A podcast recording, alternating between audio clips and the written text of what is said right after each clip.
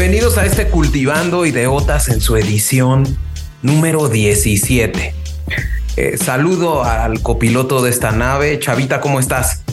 Hola, muy bien, James, dándole al, nuevo capítulo 17 con mucha emoción. Sí, en esta ocasión traemos dos eh, secciones de este Cultivando. Eh, invitamos como primer ideólogo a un viejo conocido que es Miguel Torres Crisanto, nuestro experto en temas de energía. y hablamos de eh, ¿por qué han subido las tarifas en algunos países? Nos habían pedido mucho eh, un cultivando sobre las tarifas eléctricas que han tenido pues un incremento sustancial allá en Alemania, ¿verdad, Chavita? Fuertísimo. Cada mes ya no sabes cuánto vas a pagar debido a esta guerra. Y bueno, pues eso ha generado pues muchas dudas con respecto al esquema de tarifas que tiene Europa. Y entonces, bueno, lo que hicimos fue comparar tres esquemas de tarifas completamente distintos, eh, el de Argentina, el de México y el de España, Chavita. Entonces, bueno, muy, muy interesante esta plática que tuvimos con Miguel, ¿verdad? Buenísima, nos desglosó todos estos eh, numeritos escondidos de los cuales no estamos conscientes y creo que vale la pena escuchar. Y como segundo parte de nuestro cultivando, también invitamos a un viejo amigo, compañero de la universidad, Arturo Espinosa Silis, eh, Arturo es un experto en temas eh, en materia electoral y platicamos de un tema que ha estado en las principales portadas de los diarios a nivel internacional y es esta propuesta que trae el gobierno de México sobre una reforma electoral, el llamado Plan B de la reforma electoral. Vino Arturo a explicarnos en qué consiste este Plan B y qué matices tiene y qué puntos hay que rescatar. ¿No, Chavita? Sí, me, encantó la plática, valió la pena. Y bueno, pues para empezar este Cultivando 17, vámonos a las 10 de la semana.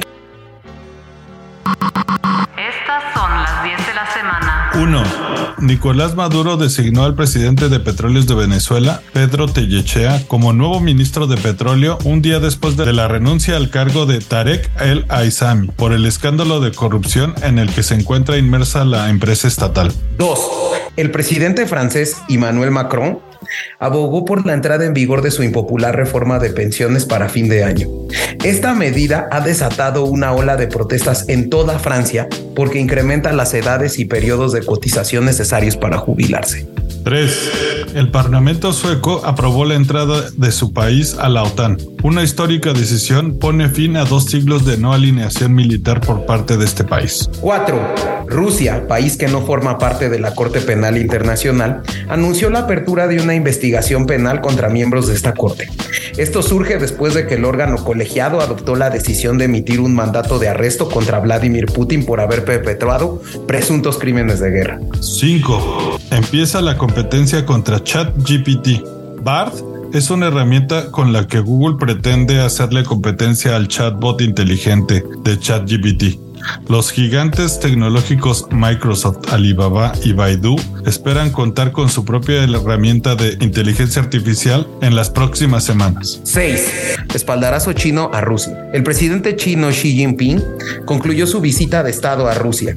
Dentro de lo más destacado de esta visita es que presentó su plan de paz para poner fin a la guerra en Ucrania y cerró importantes acuerdos políticos y económicos como la construcción de un gasoducto. 7. The Last of Us se empieza a volver una realidad Alerta en Estados Unidos por el aumento de infecciones con el hongo Candida auris. Los expertos consideran que esta especie fúngica representa una grave amenaza para la salud mundial. La infección se produce con mayor frecuencia en los hospitales y en personas inmunodeprimidas o que reciben regularmente tratamientos invasivos para otras enfermedades. 8. Estados Unidos enviaría sistemas antimisiles Patriot a Ucrania más rápido de lo planeado originalmente. La decisión de acelerar la entrega de tanques y Patriots se produce cuando Ucrania se prepara para lanzar una ofensiva de primavera contra las fuerzas rusas. 9. Los Latin Grammy agregan las siguientes tres nuevas categorías para la edición 2023. Compositor del año, Mejor canción de cantautor y Mejor interpretación urbana en lengua portuguesa. 10. El gobierno del presidente Biden lanzó un ultimátum al anunciar que prohibirá la red social TikTok en Estados Unidos. Exigen a los propietarios chinos que se desprendan de su participación accionaria. De podcast a podcast. Bueno, pues seguimos con esta sección que hemos determinado y hemos denominado de podcast a podcast, Chavita. ¿Y cuál es tu recomendación de esta semana? Mi recomendación es una que ya había dejado pasar y no sé por qué no la había dicho ya. Es un podcast que aprecio mucho y sí escucho regularmente, o bueno, cada que aparece un nuevo episodio. El podcast se llama The Broken Record y lo dirige el ya legendario productor Rick Rubin. Él ha producido a artistas tan legendarios como los Red Hot Chili Peppers, los Beastie Boys, etcétera. Y pues bueno, justo lo interesante de este podcast es que habla con personalidades súper grandes, personajes como Iggy Pop, como John Frusciante, como Neil Young, y pues habla de la música, el proceso creativo y el estado en el que estaban los artistas cuando crean ciertos álbumes. Y creo que si les gusta la música como a mí, es un podcast que tienen que seguir. Incluso Rick Rubin ya tenía un canal de YouTube, ¿no, Chavita? Que tú alguna vez me habías recomendado y que hablaba sobre diversas canciones específicas como algunas de Pearl Jam o de los Red Hot Chili Peppers y que ahí iba desagregando la canción e iba metiendo, bueno, pues los comentarios del proceso creativo que habían tenido algunos de los artistas para, bueno, pues para crear este tipo de rolas icónicas, ¿no, Chavita? Sí, efectivamente. Yo creo que lo que se dio cuenta es que podía tener una plataforma quizá un poquito más abierta en, en, un podcast y pues se dedicó a hacer este Broken Record. Pero sí, efectivamente tiene algunos, uno que otro videíto en YouTube que si lo buscan. Fíjate que el podcast vale no, lo, no lo he visto, pero, pero bueno, este canal de YouTube que en su momento me pasaste era extraordinario. Buenísimo. ¿Y tú, James, qué nos traes? Pues fíjate que yo te traigo un podcast un poco más ñoño, pero que eh, le di una revisada porque creo que me parece un podcast que está interesantísimo. Y bueno, pues este podcast está coordinado por un gran experto, un gran economista, ¿no? Que se llama Luis de la Calle. Eh, el podcast se llama La Tajada del Pastel. Y bueno, en este podcast van teniendo una serie de episodios muy buenos ¿no? De cómo invertir, de lo que significa el precio de, de mercado. Eh, eh, se te explican con bolitas y palitos las decisiones de inversión en una economía inestable, qué significa el tema de inversión, eh, eh, qué significa la inflación y sus efectos. Eh, incluso ya va en, en, la segunda temporada, la acaban de estrenar, pero bueno, está interesantísimo, se los recomiendo mucho, está en las principales plataformas, se llama La Tajada del Pastel y bueno, es coordinado por un gran economista, un experto que incluso fue consejero independiente de muchas empresas en México, que es Luis de la Calle y muy recomendable este podcast. Les recomiendo que lo escuchen. Si quieren eh, dedicarle 18 minutos a aprender algo, los podcasts, eh, estos son muy cortos, eh, son alrededor de, de, de, de, episodios de 22, 25 minutos, bastante concretos, bastante ricos en, en, en cultura y está muy recomendable. Buenísimo, le voy a echar también una orejita y me encantó el nombre, la tajada del pastel. Pues queda la recomendación. Pues ahí quedan las recomendaciones de este podcast a podcast y vámonos con el Cultivando 17. Vámonos.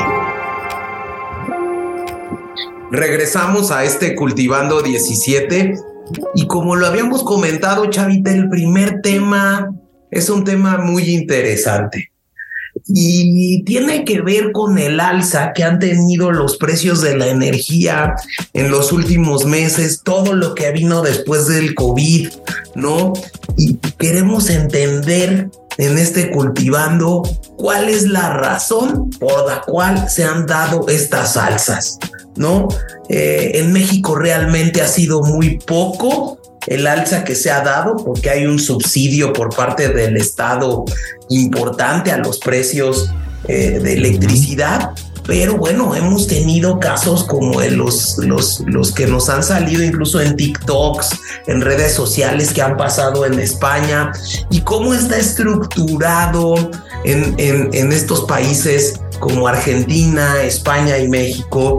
Y, tenemos que decir y vamos a presentar eh, el regreso de nuestro ideólogo eh, en materia de energía, Miguel Torres Crisanto, ingeniero eléctrico. Eh, y bueno, pues es que escribe también en esta revista que se llama Energía Hoy. Y este mes escribió el tema de las tarifas eléctricas en México, España y Argentina. Bienvenido Mike, ¿cómo estás? Muchas gracias James, muchas gracias Chava, un gusto regresar nuevamente a Bienvenido este Miguel. Que, como, como bien lo lleva el nombre, es cultivando, ¿no? Entonces creo que es un buen tema ad hoc a, a esta época que, que como comenta James, los precios han ido al alza y con todo gusto eh, podría compartir mucha, mucha experiencia y sobre todo este tema en, en, estos tres países tan importantes. Que hay que decir que el del cambio de horario fue un gran éxito, ¿no, Chavita? Sí, la verdad es que ha jalado bastante bien, es de los primeritos lugares. Creo que le interesó bastante a las personas todo esto de los temas de ahorro energético. Y pues bueno, por eso tenemos a Miguel de vuelta y también porque le sabe, ¿no? Sí. A ver, Mike, pues vamos a empezar a platicar. Nos estabas diciendo, y justo en el artículo que, que vamos a poner ahí en, el, en las redes sociales del Cultivando, el que escribió Mike este mes, hay un índice de qué países, en qué países es más cara la energía y en qué países es menos cara la energía, ¿no? Claro, claro, James, totalmente. Fíjate que eh, hay muchos eh, datos, ¿no? Dentro de las redes y dentro de la web de justo de los precios, ¿no? Y, y, también hay datos de los precios mes con mes, año con año. Y bueno, pues al final del día todas llevan una tendencia, ¿no? Pero para, para este artículo justamente preparé un reporte en el cual pues especifico de los 147 países que hizo eh, el estudio, eh, una plataforma que, lleva por nombre Global Economy, ¿no? Que es una plataforma web en lo cual pues muestra datos comerciales y económicos de más de 200 países. Y justo también pues en esa plataforma tiene una plataforma de Global Petrol Price y de Global Energy Price, ¿no? Entonces, eh, es un dato muy importante en el cual posiciona a los países con los precios de electricidad más altos y obviamente más bajos. Y para, para dar entrada a, esta, a este tema, ahorita les voy a compartir cuáles son los, los países con precios más altos. Es importante decir que eh, como un backup a esto que comenta Mike, eh, la energía y los precios de la energía se dan en función de muchos costos, como digamos, eh, no sé, explicado en, en, un tema de, de, bolitas y palitos, ¿no? La energía tiene costos asociados, ¿no? Que se toman en cuenta para el diseño de los precios y de las tarifas establecidos. Es decir, eh, si, si, si la energía se produce con gas, pues el costo asociado a lo que me cuesta la molécula del gas tiene que ir dentro de ese precio. Y otra cuestión es importante y algo que a mí en su momento me explicaban los ingenieros, es un tema eh, que resulta, eh, eh, donde resulta un factor fundamental la tecnología, ¿no?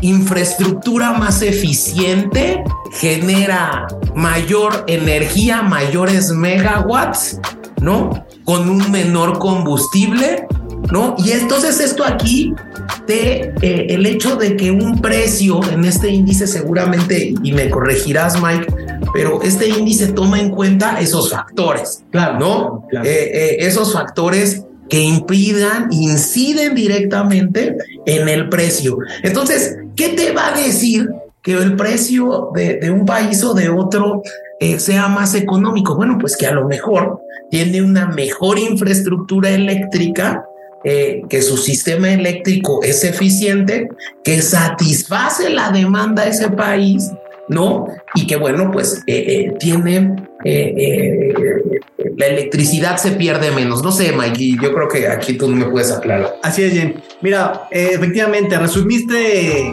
prácticamente el tema con muy buen ejemplo, pero algo importante que justamente es mi mi esencia como, como columnista es traducir estos temas en un lenguaje sencillo. ¿Qué quiere decir? Hoy, hoy, hoy en día este tema de energía eléctrica a nivel población pocos son los que lo entendemos, ¿no? La mayor parte de la población simplemente pues vemos el importe que hay que pagar y, ya, ¿no? O sea, pero más allá no vemos eh, qué hacer, de dónde se deriva, cómo se origina y, y, por qué, ¿no? Pero yéndonos un poquito a este tema, quiero comenzar justamente con lo que te comentaba hace un momento en el que del estudio que se, que se hizo a través de esta plataforma para 147 países a nivel mundial, justamente México ocupa el lugar 94, ¿no? O sea, casi a mitad de tabla, un poquito más, más para allá atrás. Es decir, que somos de los países con un precio de la tarifa promedio, ¿no? La mitad, un poquito más barato que caro este, a nivel mundial, ¿no? Entonces muchos se van a sorprender porque pues podrían decir, si así es, si así cuesta en México, ¿cuánto costará en los otros países? Y efectivamente, ¿no? España se clasifica en el lugar número 8 de las tarifas más caras. Y después, justamente en el artículo, hago la comparación con Argentina, y ahorita les voy a explicar por qué Argentina. Y Argentina ocupa el lugar número 126 de los 147, ¿no? Entonces, dices, oh sorpresa, ¿no? O sea, Argentina, a pesar de las condiciones en las que se está viviendo eh, políticamente, tiene los costos más baratos a nivel mundial, ¿no? Entonces, partimos desde un punto, como tú lo comentabas, James, de cuáles son esas tres o esos factores que influyen totalmente en el costo de la energía. Y me voy a ir despacio. Primero, y como siempre se dice para todo, los costos en México pues son porque estamos en México y no porque estamos en, España y no porque estamos en Argentina. ¿Qué quiere decir? Las condiciones de cada país es un punto totalmente diferente para, para, para, para estos países y una de las principales condiciones son las condiciones climáticas, ¿no? Que es un factor por las que se generan o se crean los esquemas tarifarios, ¿no? Entonces, de inicio, ya, ¿no? ¿no? Es un factor que no se puede, que nadie lo puede controlar, ¿no? Lo pueden predecir, pero no lo pueden controlar. Entonces, las condiciones climáticas de cada región, incluso en, dentro de cada uno de los países, hay diferentes condiciones climáticas, ¿no? Y lo vemos aquí en México, en el norte, en el sur y en el centro. Entonces, es por ello que las tarifas eléctricas o el esquema tarifario es diferente conforme a las regiones climáticas y desde ahí partimos. Otro punto importante a propio juicio. Y, nada más ahí para hacer un apunte, es importante decir que, en este caso yo creo que de los tres países eh, eh, objeto del análisis, pues yo creo que el que sacaría las mejores condiciones climáticas, y no me dejarás mentir, es México. Claro, ¿no? México, evidentemente sus condiciones climáticas son tan buenas que no necesitas un esquema de calefacción o bien en algunas en, algunas partes, ¿no? Evidentemente. Pero, aquí necesitas más bien eh, refrigeración, digámoslo así, mucho, ¿no? Y aire acondicionado en muchas de las partes. Sí, pero bueno, eh, eh, la demanda energética, y eso sería un buen punto, en México es un poco más sostenible por los climas tan no tan extremos en el centro del país. Exacto, exacto. Las condiciones climáticas eh, son más eh, son más estables, ¿no? Y claro, también tenemos eh, este, tormentas invernales y, olas de calor, pero como lo comento, son atípicos, no son, no son de, de, cada año. Esto, incluso, ahorita te voy a decir un dato, para que un esquema tarifario pueda modificarse, tiene que eh, hacerse una medición eh, basado en los datos de la Comisión Nacional del Agua, eh, en el cual el factor de clima varíe después de cinco años, ¿no? Sí, es importante decir que eso, eso eso está ligado sí o sí al precio de la energía. El clima, el cambio en el clima, eh, se demanda, eh, si tienes un tema como en Europa, como ahí nos tenemos a nuestro enviado especial, el Chavita, en Alemania, eh, los inviernos son muy crudos, son, son inviernos de menos 15 grados, en Berlín yo, a mí me ha tocado menos veintitantos, entonces se requiere que para tener una comodidad eh, eh, la mayoría de las casas tienen calefacción. para sobrevivir, ya no hablamos de comodidad. Es correcto. Simplemente para poder sobrevivir. Es correcto. ¿No? En México, pues a lo mejor yo podría decir que en el norte del país, que es la parte que más demanda energía, la parte que tiene la zona más árida del país, Así es. Este, la que está pegada a Estados Unidos, es el, los que tienen el clima más extremo, eh, un clima más árido, más desértico, más extremo, y que bueno, ahí demandan todos lo que son estos aparatos de aire acondicionado para enfriar claro. Eh, eh, las casas. Entonces, este primer punto en, en, en, de los tres, yo creo, países en, en razón de clima, creo que México, México lo gana, lo gana, lo gana. Así es, así es. Otro punto de, de, que a través de estos años he logrado eh, pues, ver en la población es la cultura educacional que tenemos en los hábitos de eficiencia energética, ¿no? O sea, parece un tema sencillo, ¿no? Eh, pero realmente es un tema que va más allá de, las tecnologías, no es un tema de, de, de, personas, de cada uno de nosotros, y que, y que bueno, pues hay que reconocer, ¿no? Que si nos comparamos con otros países, estamos o nos falta mucho por tener esa educación en la eficiencia energética, ¿no? Entonces, por eso hace rato que decías, este Chava, de, del podcast que grabamos hace unos meses de, cambio de horario de, de verano, pero ahora que eh, históricamente el pasado octubre se eliminó, pues en esa encuesta decía la, la gente que pues era una, una metodología de ahorro que no servía, pero bueno, escuchen ese podcast porque la razón de, de, esa, de ese cambio de horario de verano no era el ahorro de energía, ¿no? Pero bueno, entonces justo por eso digo que la falta de educación eh, de, de, en hábitos de eficiencia energética es un tema primordial y, hace la diferencia. Y que esto implica el, el hecho de que pues digo, si no voy a ocupar mi habitación y me voy a pasar a la sala, pues apague la luz. Ese tipo de cosas, claro. ¿no? Que me generan un ahorro para evitar ¿no? Tener una facturación, el tipo como de cosas de cultura, de educación que debemos cumplir. Así es. Y fíjate, otro, otro punto importante que hablas del sector doméstico, hoy en día la tecnología ha roto paradigmas en el sentido de que pues eh, antes se hablaba mucho de que los equipos electrónicos o de con mando a distancia pues consumían mayor energía pues toda vez de que tenían que estar conectadas las 24 horas del día para que tú en el momento que decidieras pudieras apagarlos. Hoy en día la tecnología ha avanzado tanto que los equipos que puedes controlar vía remota, ¿no? 24 horas aunque estén conectados, te ahorran muchísimo más energía porque los apagas a distancia, ¿no?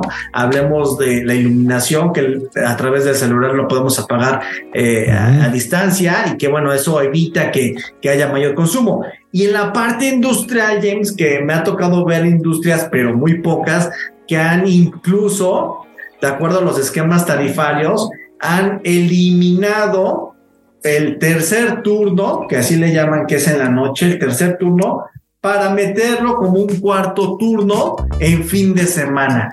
Ellos hacen un estudio de sus costos y dicen, me, me cuesta menos parar en la semana en la noche que pagar horas extras en fin de semana, ¿no? Esto por los esquemas tarifarios, pero justamente son hábitos, eh, estrategias de una cultura educacional de, hace muchos años. Y que va a ir ligada a, una cultura que muchas veces también los gobiernos deben de impulsar, claro, ¿no? Por ejemplo, el tema eh, del costo y que incluso en su momento en México se creó eh, programas de, eficiencia con la CONUE, el FIDE, ¿no? Que lo que hacían es impulsar primero el, programa este de cambios de focos incandescentes a focos LED, ¿no? Que, que, que implica, ¿no? Que aunque estos focos LED eh, era lo que yo veía, esta visión que se debe de tener en el tema de eficiencia energética y que es la misma visión que debe de tener el tema incluso del, del, colocar e instalar paneles solares. Así que eh, en el momento vas a gastar el doble en un foco LED, así ¿no? Pero que al final del día en un mediano largo plazo, el foco LED me da tres veces más vida que un foco incandescente y me ahorra energía. Lo mismo pasa con el tema de los paneles, ¿no? Así es, así es, así es totalmente. Y fíjate, justamente eso deriva al tercer punto que, que, tengo aquí en la nota, eh, James Chava, porque yo, yo hablo de un uso prolongado de los equipos eléctricos, que va de la mano con la cultura, ¿no? Con la cultura educacional y va de la mano con las tecnologías, ¿qué tan Y un poco con la inversión, ¿no? O sea, es como y la gente a veces no piensa en la inflación, por ejemplo. Exactamente. Creo que es algo de que compras un foco que ahorita piensas en tu tarifa de hoy, pero pues nunca sabes cuándo va a subir y pues siempre eso tiende todo a subir, ¿no? Exacto. Es justamente habla, habla de la falta de inversión, pero si, si, si volteas, es falta de cultura educacional, ¿no? Ahora a lo mejor ya hablemos que es en finanzas, ¿no? Pero al final del día, eh, no no estamos preparados para invertir en sistemas de paneles solares porque no sabemos los beneficios, no sabemos el tiempo de retorno a la inversión eh, y simplemente pues es una tecnología que no hemos... No, y que simplemente también, Chavita, hay que tomar en cuenta que en México es normal, ¿no? Que no tenemos esa cultura y apenas yo creo, no sé qué opines tú, Mike, del cambio de los electrodomésticos. Y es un problema que incluso en Europa tienen un poco más, no sé, Chavita. Yo veo que hay zonas en Alemania en las que la gente tiene equipos electrodomésticos muy viejos, ¿no?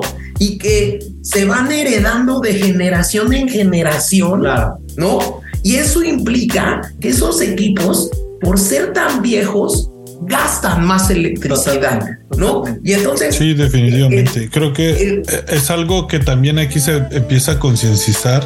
Está este, los evalúan los equipos por, por su consumo y les ponen una calificación.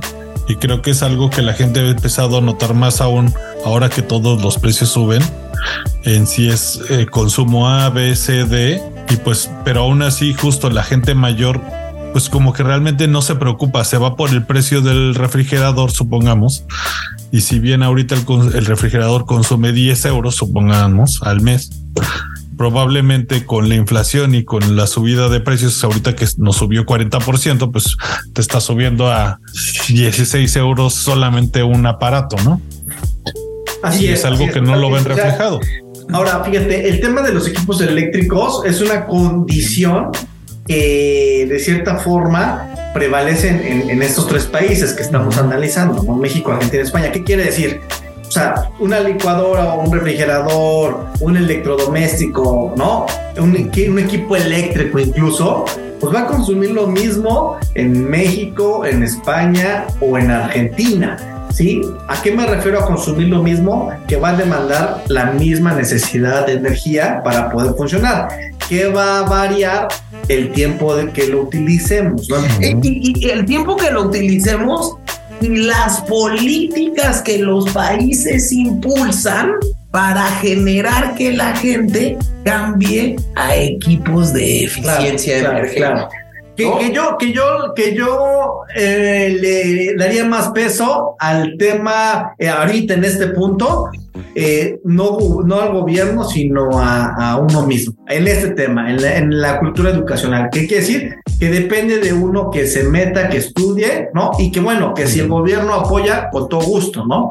Este, pero hoy en día creo que estos tres factores son los factores primordiales que hacen la diferencia en los países. Ahora bien, para poder hacer que esto funcione y que se tenga un consumo de energía, pues como tal tengo que generar, ¿no? O sea, cada país tiene que producir su energía eléctrica. Y bien decías en un principio, James, este costo que nosotros pagamos en nuestro recibo de energía, pues lleva un costo asociado al componente de generación, ¿no? No me voy a meter como en más temas, pero uno de los principales factores del costo de la energía es cuánto le cuesta a cada país generar su propia energía. Y los factores, ¿sí? Importantes que hacen la diferencia entre el costo, pues obviamente pueden ser los, los insumos como combustibles fósiles, como el gas natural o como las fuentes renovables, ¿no? Entonces, ahí sí, ahí sí ya empezamos a hacer esta línea separada de cada país, ¿no? Porque ahora sí, oye, pero España es uno de los países que tiene mayor generación de energía eléctrica eh, renovable, ¿no? Y, y también eh, seguido de México, pero no, para que se den una idea, Argentina anda en valores del 58, casi 60% de generación de energía eh, de fuentes limpias. Aquí quiero hacer un apunte, ¿no? El mecanismo de generación eh, es el que en el argot energético se le conoce como el mix energético que tiene cada país, ¿no? Y lo van a encontrar si lo googlean eh, como un pie, uno de estos eh, círculos, ¿no? Que tienen una serie de divisiones y pueden ustedes ver que cada país, su mix energético puede ser nuclear, puede ser con fósiles, eh, puede ser, eh, digamos, eh, como el carbón, como el combustóleo, como el diésel, como el gas, ¿no? Las hidroeléctricas, las renovables, pero hay más, o sea, e, esto es como dice Mike, es lo que varía en cada país. Por ejemplo, en Francia, ¿no? El 70% de su mix energético, su generación de electricidad, el 70% es con energía nuclear. Exacto, exacto, exacto. Y entonces, justo en estos tres países, ¿cómo estamos en temas de generación? Bueno, lo que comentaba, España tiene casi el 60%. Entonces, ahí es donde entra el primer punto. O sea, 60% de energía renovable. renovable. Entonces dice, dice, dice la población, oye, si somos de los países que mayor energía eh, limpia o proveniente de fuentes renovables tenemos, porque es más caro, ¿no? Ahorita lo vamos a decir. Después México, bueno, después Argentina, perdón, Argentina tiene eh, su mayor generación de energía limpia de fuentes hidroeléctricas, ¿no? Entonces, aproximadamente tienen el 32%, ¿no? Y comparado con México, alcanzamos apenas el 28-29% de generación limpia, ¿no? Entonces, los tres países, si te das cuenta, somos los que menos eh, porcentaje aportamos. O sea, digamos, con energías renovables, Francia aporta, ¿cuánto dijiste? España, España. Ah, Sí, sí, eh, sí, España. Casi España, eh, 60%, Argentina, 32% y México, 28%. 28. Entonces, ese es el mix en materia de energías renovables. ¿Cuál de, de, de, de- de los energéticos o cuál de los insumos o del tipo de energía de generación es la mayor generación en cada uno de los países? Ok. Por ejemplo, hablando para México, eh, la mayor es la, el gas, ¿no? Claro. A través de, de las plantas o de las generadoras de ciclo combinado. ¿sí? Ok. El ciclo combinado prácticamente es eh, una planta que produce la energía en dos fases. ¿Qué quiere decir? ¿Y por qué se le llama ciclo combinado? ¿Y por qué es una de las fuentes o una de las generaciones más eficientes comparándola con otras? ¿no? Entonces, en la primera genera electricidad a través de combustión directa del gas natural y en la segunda fase aprovecha los gases residuales que están aún calientes para generar vapor de agua que mueva la turbina y justo con eso produce mayor energía. Entonces, en México, la fuente que prevalece, que es casi un 60%, se genera de ciclo combinado. Y obviamente, eh, las fuentes de energía renovables, como lo sabemos, son intermitentes, ¿no? Eh, la hidroeléctrica, la fotovoltaica, la e- eólica, entonces sí aportan, pero en cierto momento a, cierto volumen, ¿no? Entonces, y, bueno, para España, pues sucede algo similar, ¿no? Eh, sin embargo, eh, quiero, quiero resaltar, James, que aquí justamente hay que calcular, hay que darle un costo, ¿no? Un costo de salida, un costo del mercado, a decir, ¿cuánto me cuesta generar? ¿Cuánto me cuesta eh, transmitir la, energía y poderla abastecer a, ya sea a la industria o a la, a la parte... Pero a ver, para, para, para resumir este tema tan interesante que estás tocando en el tema de generación y para poder tener una comparación como lo tuvimos en el tema de renovables, ¿cuál es la energía que más genera México? ¿Cuál es la energía que me estás diciendo que es el ciclo combinado, o sea, gas? Sí. ¿No? ¿Cuál es la energía que más genera España?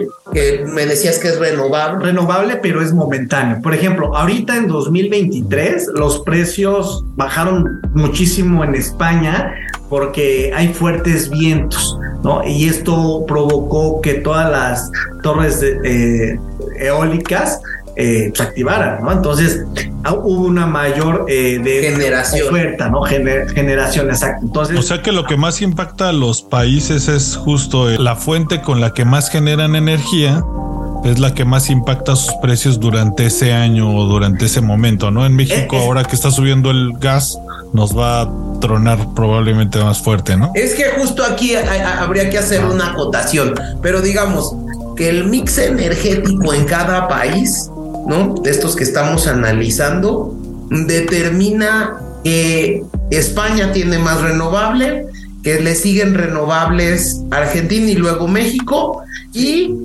que los tres países coinciden en que habíamos sacado datos que su principal fuente energética es el gas, ¿no? Correcto, correcto para, para resumir y tener un panorama más claro, mira, México dijimos que eh, de energía limpia anda alrededor del 28-30%, ¿no? El resto se lo lleva el gas natural dentro de la parte del ciclo combinado, ¿no? La, la que mencionábamos ahorita. España tiene el 58.5%, casi el 60% de energía de fuentes limpias, en donde la que más predomina es la eólica, ¿no? Aproximadamente como con un 24%. Y el restante que se lo lleva a España es justamente también la parte del gas con los ciclos combinados, ¿no? ¿Esto qué quiere decir? Que cuando las energías de fuentes limpias no están activas, obviamente el, el apoyo mayor es la parte del gas de los ciclos combinados. Y Argentina también pasa lo mismo, nada más que Argentina aquí eh, tiene una mayor generación con la parte hidráulica, que aproximadamente está en casi 30%, 30-32% dijimos, ¿sí? Y la otra fuente de respaldo, llamémoslo así, que tener, tiene mayor capacidad y es la del ciclo combinado a través de la fuente de, gas natural. Entonces, esto, esto es una comparación de las dos tecnologías que mayor aportan en cada uno de los países.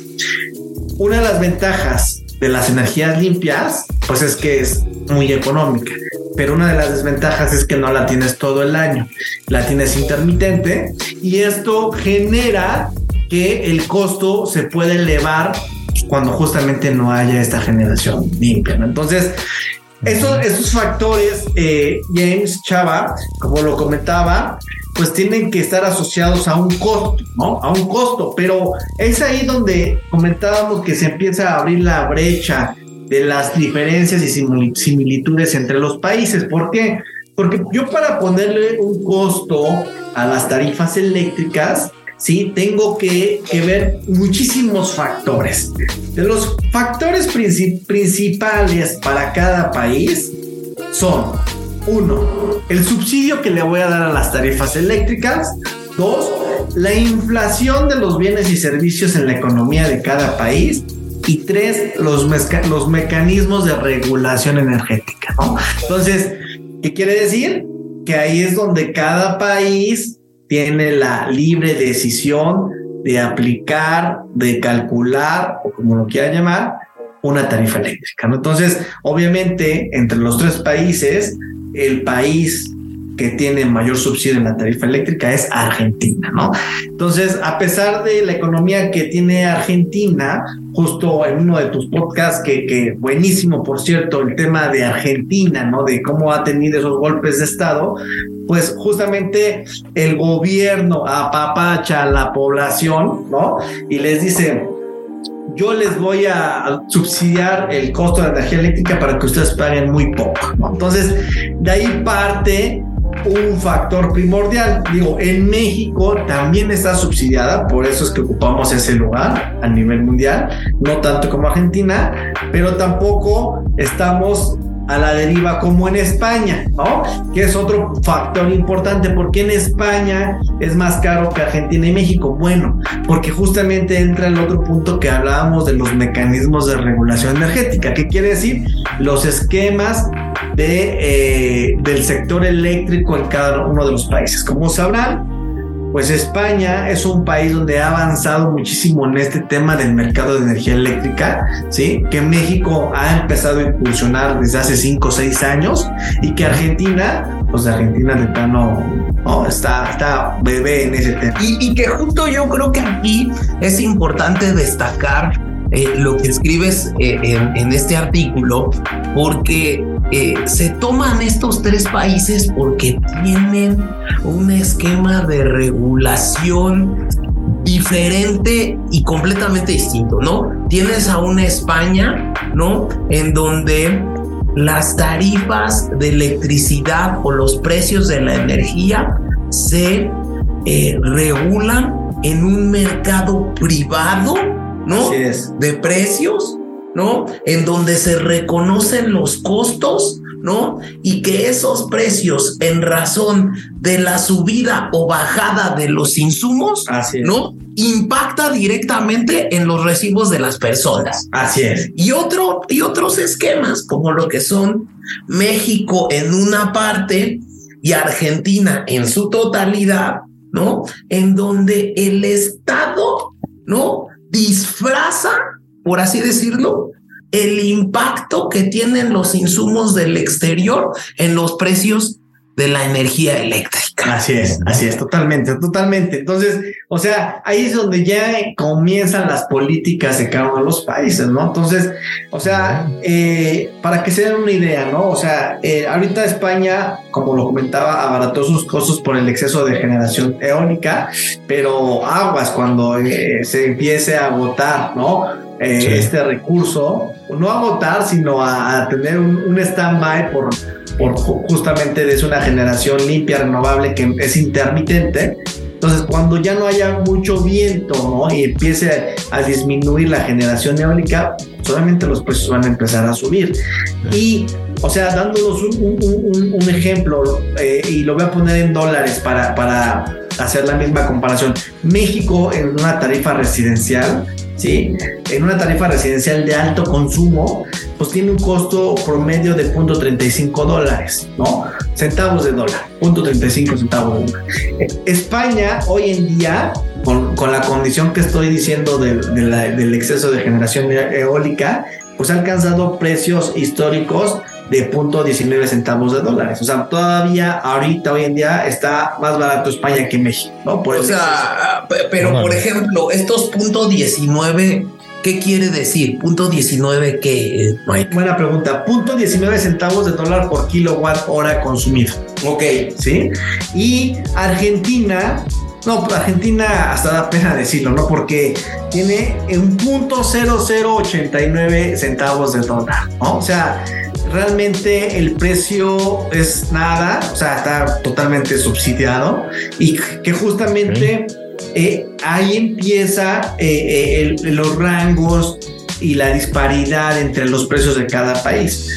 México, creo yo que a pesar de, incursionar en el sector eléctrico, en el mercado de energía eléctrica, es un, es un país que conserva y que regula muy bien sus tarifas. ¿no? Olvídate la. Yo también lo creo, ¿eh? Yo también lo Miguel, y también es esto de, la accesibilidad a, los energéticos, ¿no? Porque a México le puede suplir Estados Unidos directamente con ductos. Alemania tenía esta posibilidad con el Nord Stream 1 y Nord Stream 2. Y ahora que carece, casi todo el gas está llegando de Qatar. O sea, todo ese transporte encarece mucho y el acceso a cada país eh, también modifica mucho sus precios, ¿no? Sí, claro, eh, Chavita, lo vimos en el cultivando Qatar y lo vimos en el cultivando donde eh, tocamos de los primeros cultivandos el tema de los precios del gas, ¿no? Es evidente, ¿no? Que la apuesta que tiene Qatar y Estados Unidos hoy en día en un esquema de innovación tecnológica es tratar de reducir ese costo que implica la licuefacción para hacerlo competitivo el gas con el gas colocado a través de ductos. Así es. Entonces, esto es un factor fundamental. Así ¿no? es, así es. Ahora, otro punto bien, bien lo dice Chava, pues es el factor del gas, ¿no? O sea, que derivado de la guerra de Ucrania, obviamente este insumo se encarece totalmente y que obviamente como está eh, calculado implícit- implícitamente en el factor del cálculo del costo de energía, encarece el kilowatt hora, obviamente en España, ¿no? Lo que tú comentabas.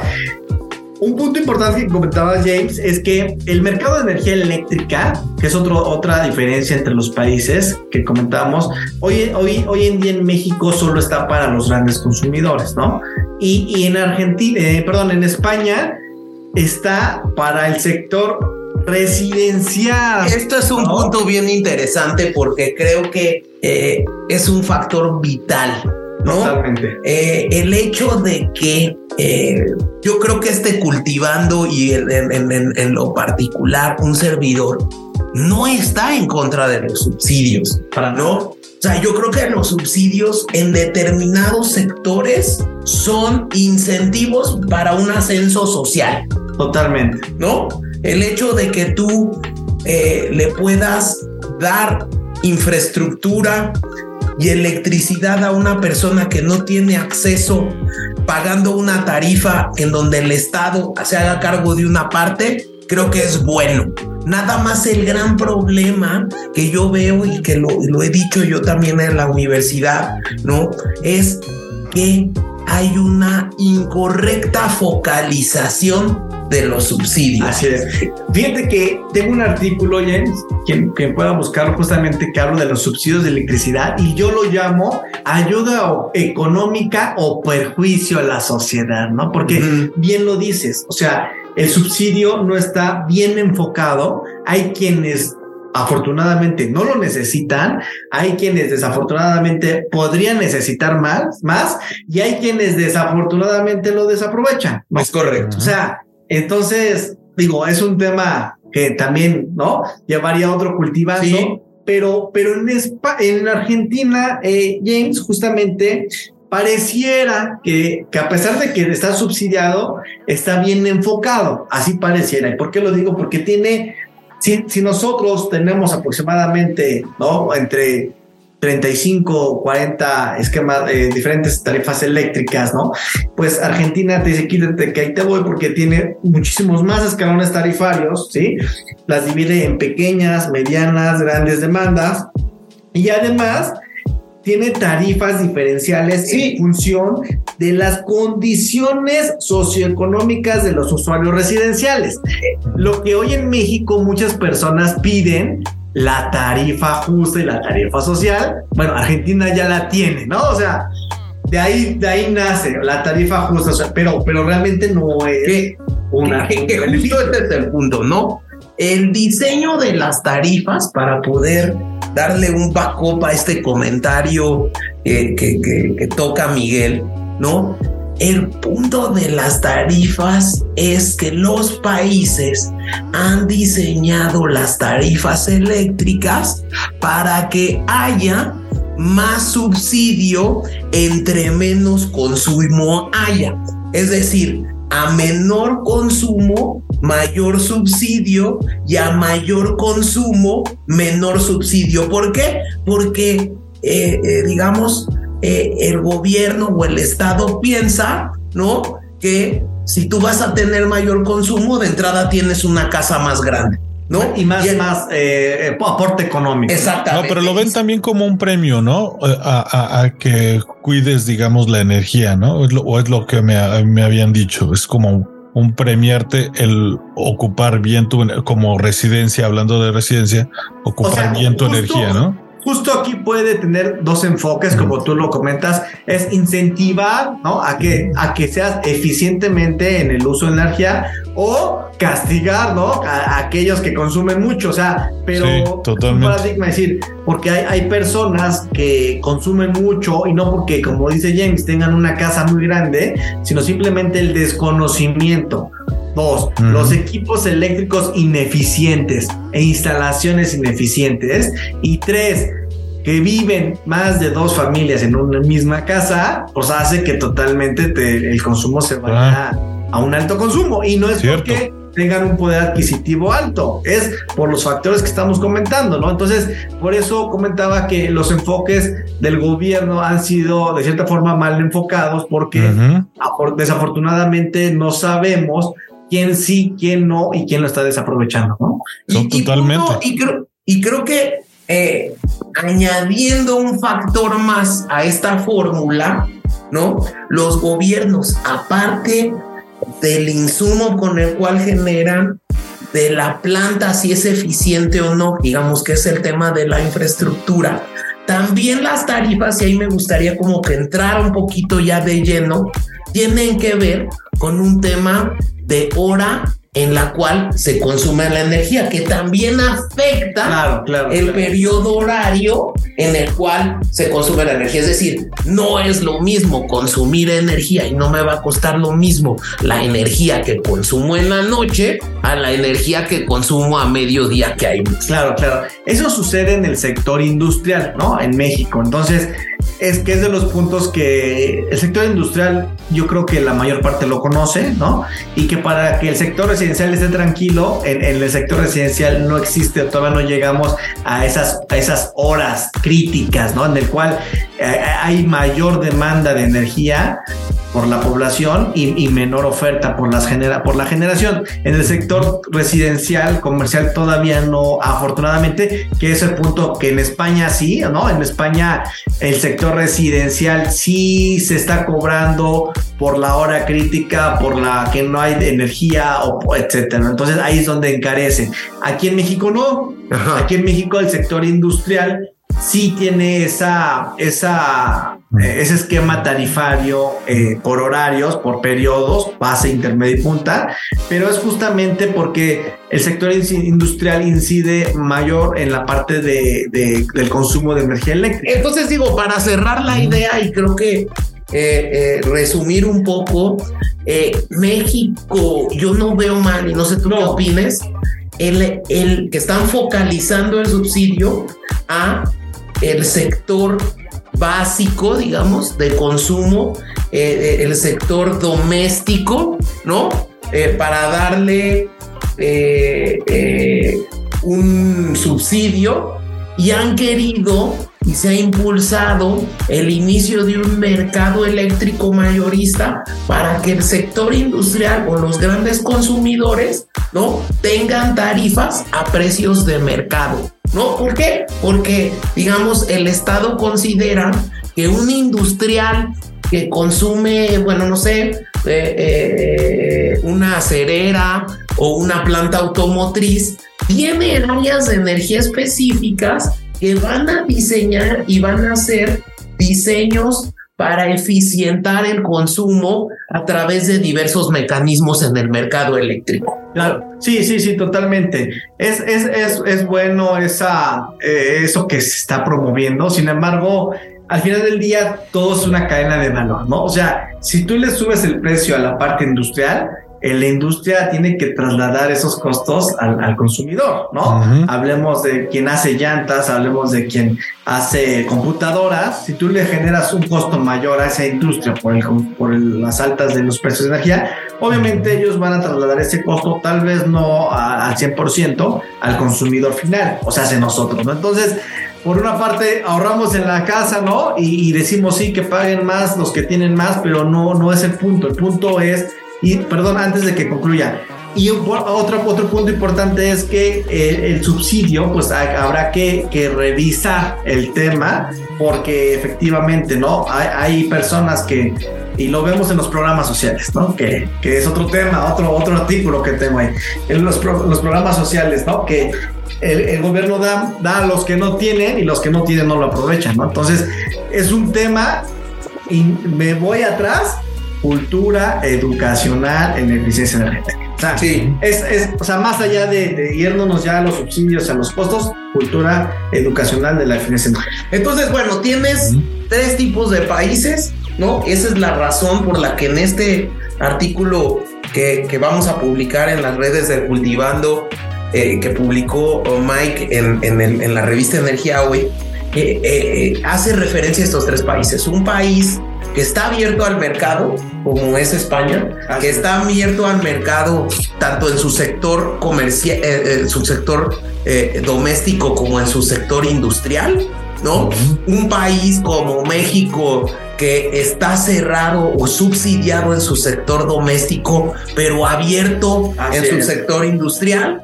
Y Argentina está completamente subsidiado tanto en el ámbito doméstico como en el sector industrial. Totalmente, totalmente. Y fíjate, y ya para ir concluyendo, ¿no? Porque hay algo importante. Bueno, ¿qué está haciendo cada país para poder incentivar, para poder beneficiar, como lo quieras llamar, a, a la población?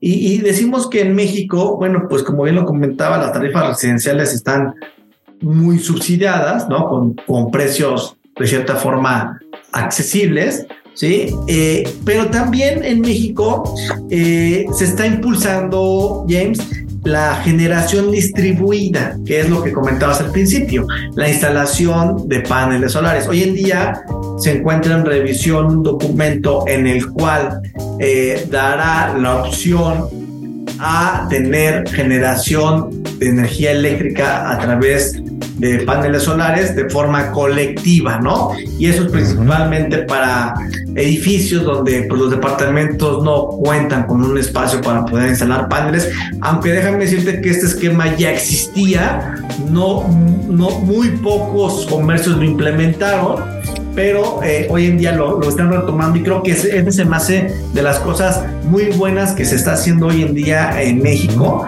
eh, impulsar la generación distribuida, también se, se, se, escucha o se habla de que el tope que actualmente tenemos de 0.5 megawatts de generación distribuida será abierto aún más, ¿no? Con, mayor oportunidad, no, no, han dicho cuánto, pero eh, esta, estas, estas iniciativas que se dan en México, obviamente, pues benefician, incentivan y como lo, lo comentaba eh, Chava, pues es importante retomar el tema, estudiar el tema de la inversión, que al final del día es una inversión, creo yo, muy buena porque los precios nunca van a ir a, a, hacia abajo, siempre van a ir hacia, hacia, la, hacia la alza.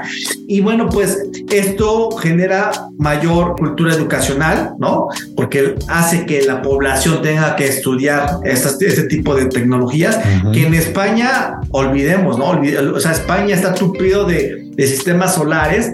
Sea, es así que hace muchos años hubo una afectación a las redes eléctricas por tener tanta capacidad de, de paneles instalados. Pero, okay. pero en España, perdón, Chava, ¿quieres comentar algo? No, no, no, estaba escuchando, pero justo ahorita me surge la, la, duda. En México también, que pues digamos el poder adquisitivo justo para los paneles solares, eh, se, se, ha visto algún tipo de ayuda para justo las familias con más vulnerables, que yo supongo que no es lo mismo para un español que, bueno, que tiene un poder adquisitivo distinto a un mexicano, pues poner, instalar paneles solares en su casa que un mexicano. Sí, ¿También, claro, ¿También han ido por ahí o, o cómo ha estado esa onda? Sí, sí, sí. Actualmente hay instituciones de, que, que, financian estos sistemas eh, solares, paneles solares, y justamente también hacen un estudio socioeconómico en el cual, pues justamente valoran esto que tú comentas para tener un incentivo y, y poder eh, desembolsar una inversión que relativamente no es grande, sino que más bien tenga mayor beneficio a, a este tipo de población, ¿no? Sí, y, y que en específico hay que decir que eh, en específico yo creo que en Latinoamérica estamos entrando a una etapa, chavita, en la que eh, los paneles solares están reduciendo sus costos. Sí. Y esta reducción de costos gracias a eh, eh, a los paneles que sacó China, esa es la verdad, la tecnología china de paneles ha reducido los costos de las plantas eólicas, es una completa realidad, digo, me, me desmentirá Mike, pero hoy en día, gracias a la tecnología china que ha abaratado los costos de los paneles, ya se hace más rentable generar una inversión, ¿no? Para eh, poder llevar a cabo y poder instalar en las casas paneles solares. y eso se ha tomado en cuenta en este tipo de esquemas de financiamientos que incluso las tiendas departamentales como Costco en México, si te metes a investigar, te pueden instalar tus paneles solares a cómodas mensualidades y realmente el, el, el ahorro es mayúsculo. Sí, sí, sí, sí, claro, claro. Es importante también que antes de que instalemos los paneles solares, ¿no? Justamente eh, revisemos al interior y, eficientemos primeramente nuestros equipos, ¿no? Porque de nada va a servir instalar paneles si yo dentro de, de, la casa habitación pues tengo focos incandescentes, tengo equipos ineficientes, ¿no? Pues prácticamente estaría yo generando para abastecer ese consumo ineficiente. Entonces, los paneles solares, pues obviamente se recomiendan una vez que ya hayas tú adoptado medidas de, eficiencia energética, cambios de tecnologías, cambio de la cultura, etcétera, etcétera, ¿no? Bueno, y esa es una, y esa es una, como les decía, una estrategia que ha adoptado el Estado para reducir el costo. Ahora, en España, que decíamos que, que, los paneles eh, ya no es ahorita una estrategia, ¿qué está haciendo el gobierno en España? Bueno, en España tienen una tarifa que es la tarifa de último recurso, pero no es como la de México, allá es una tarifa de último recurso de gas natural. ¿No? Y esta tarifa de último recurso obviamente está dando beneficios con precios más bajos para, para usuarios que tienen consumos inferiores a 50 mil kilowatt horas al año. Entonces, pues esto totalmente ayuda porque anteriormente dejaba fuera a los vecinos de las viviendas con calefacción central, ¿no? Lo que comentaba Chava, los, los fríos extremos.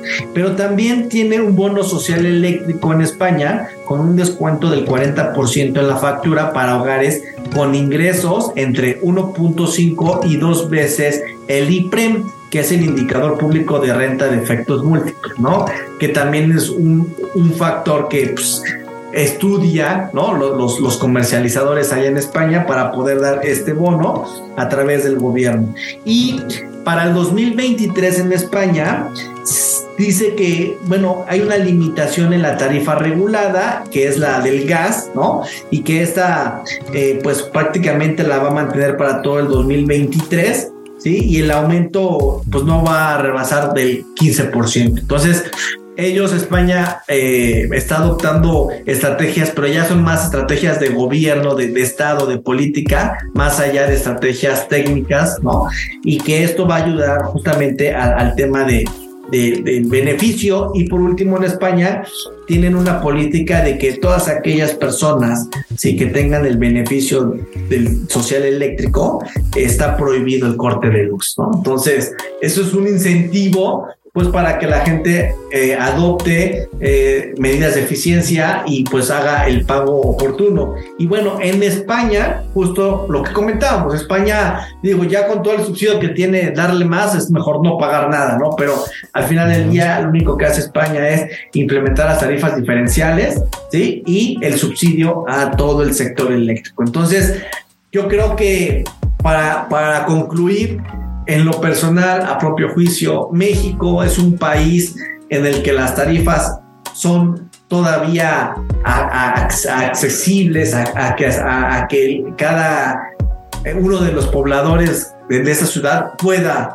o su, sustente pagar, la industria también. Simplemente tenemos que enfocar, adoptar medidas de estrategia de eficiencia energética y sobre todo, sobre todo de esto, James, entenderle entenderle, porque no sabemos, ¿no? Cómo se calcula, cómo se genera un consumo. Y no, es, no está mal no saber, dice el dicho, lo malo es no querer aprender. Entonces, pues yo con esto concluiría James Chava aportando este, estas ideas y esta comparación para que justo más que nada eh, todos los que nos escuchan puedan tener un panorama mundial de dónde está México para las tarifas eléctricas.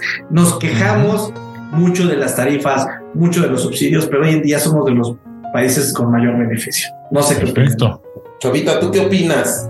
Sí, muy bien. Yo creo que como conclusiones eh, para nuestros escuchas simplemente es estar consciente de cómo se dividen sus tarifas en su país eh, energéticas, pero también eh, estudiar un poco, digamos, sus electrodomésticos y ver qué es lo que está haciendo que consuman más o menos, ¿no? Eh, sí, y justo yo creo que... Entonces es, parte de estudiar, perdón que ahí para acabar, pues es parte de estudiar un poco lo que ellos consumen, plus lo que se les está cobrando, ¿no?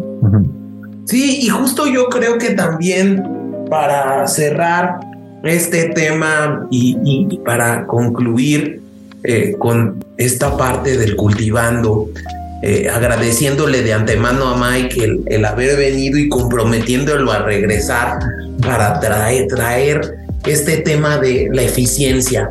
Ya explicamos eh, qué costos trae el hecho de estar en un mercado eléctrico como en el caso de España, ¿no?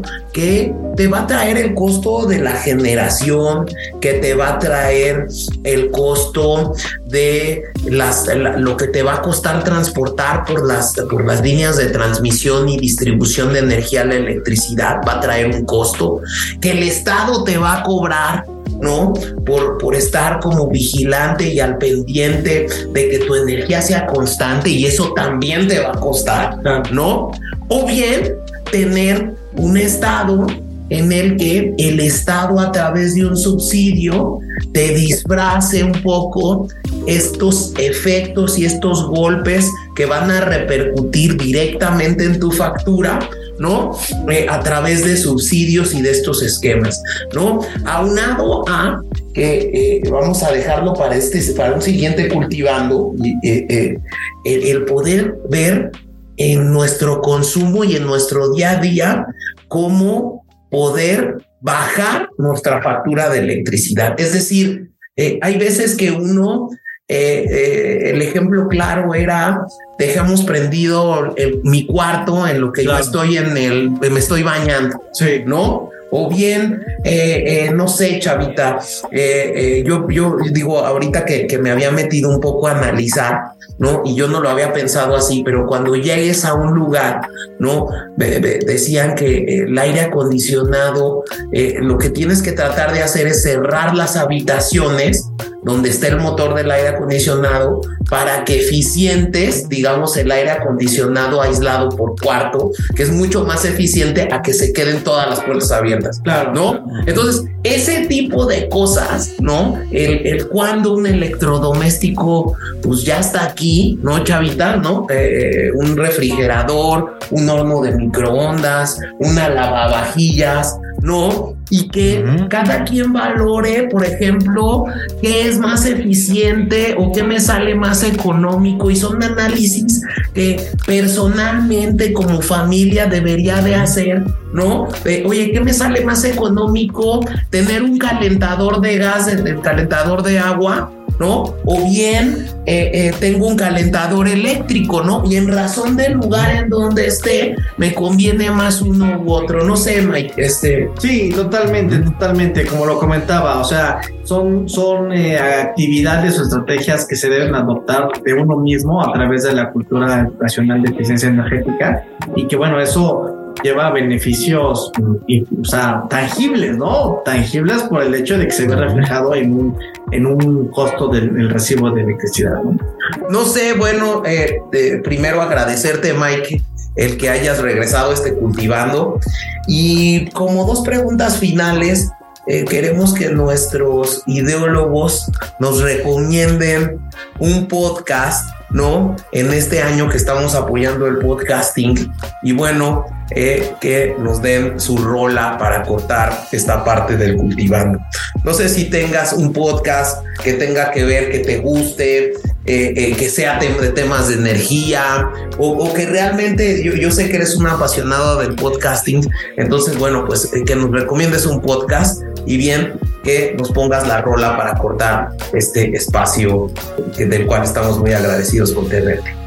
Gracias, James. Gracias. Claro que sí. Mira, hay un podcast que es aquí de México y que yo sigo, me, gusta, me inspira, ¿no? Me inspira más que eso, no me gusta, me inspira y que así se llama, Inspírate, ¿no? Que es de, del, del, sector de EOS Office y que justamente hace entrevistas a emprendedores y empresarios en todos los sectores.